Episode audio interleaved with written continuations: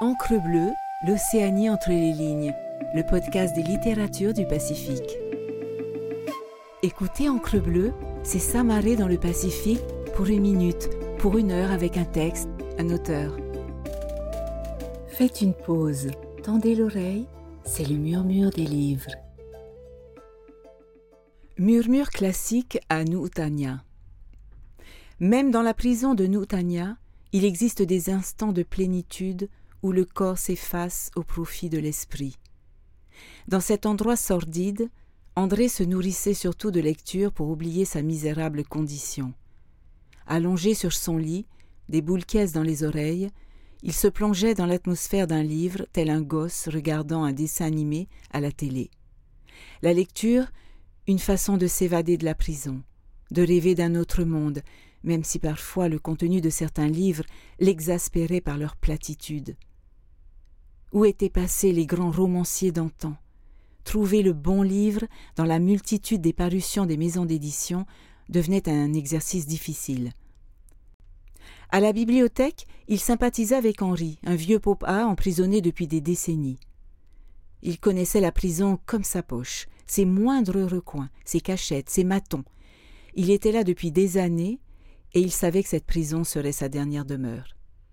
André l'appréciait pour sa sagesse, bien qu'il soit devenu vieillard avant l'âge. Il approchait soixante-douze ans.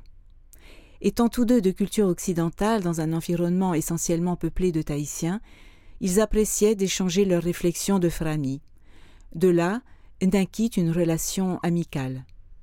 Ce jour-là, Henri lui apporta une cassette audio. Écoute ça, il n'y a pas que la lecture pour t'évader. C'est quoi? De la musique classique, du chant lyrique, Oh, tu sais, je n'aime pas trop l'opéra. Écoute d'abord, tu vas aimer. C'est un extrait du requiem de Verdi, le Lacrimosa. Ça va te remuer les tripes. Dans cet univers carcéral où les prisonniers n'écoutaient que de la musique locale ou du boom-boom électronique, cela le changea.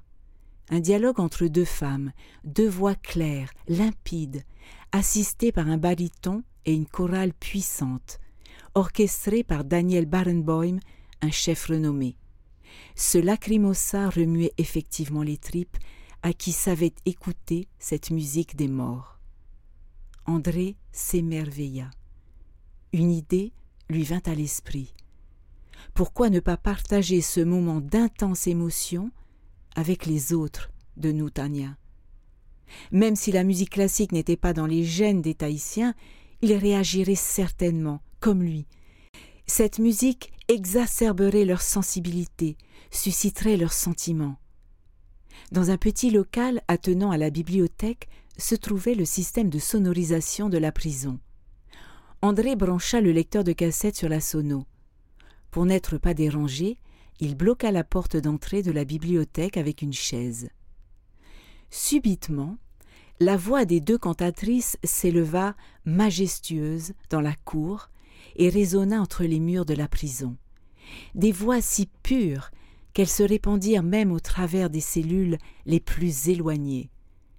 Les prisonniers s'immobilisèrent, se tournèrent vers la fenêtre de la bibliothèque, surpris d'entendre cette musique inhabituelle.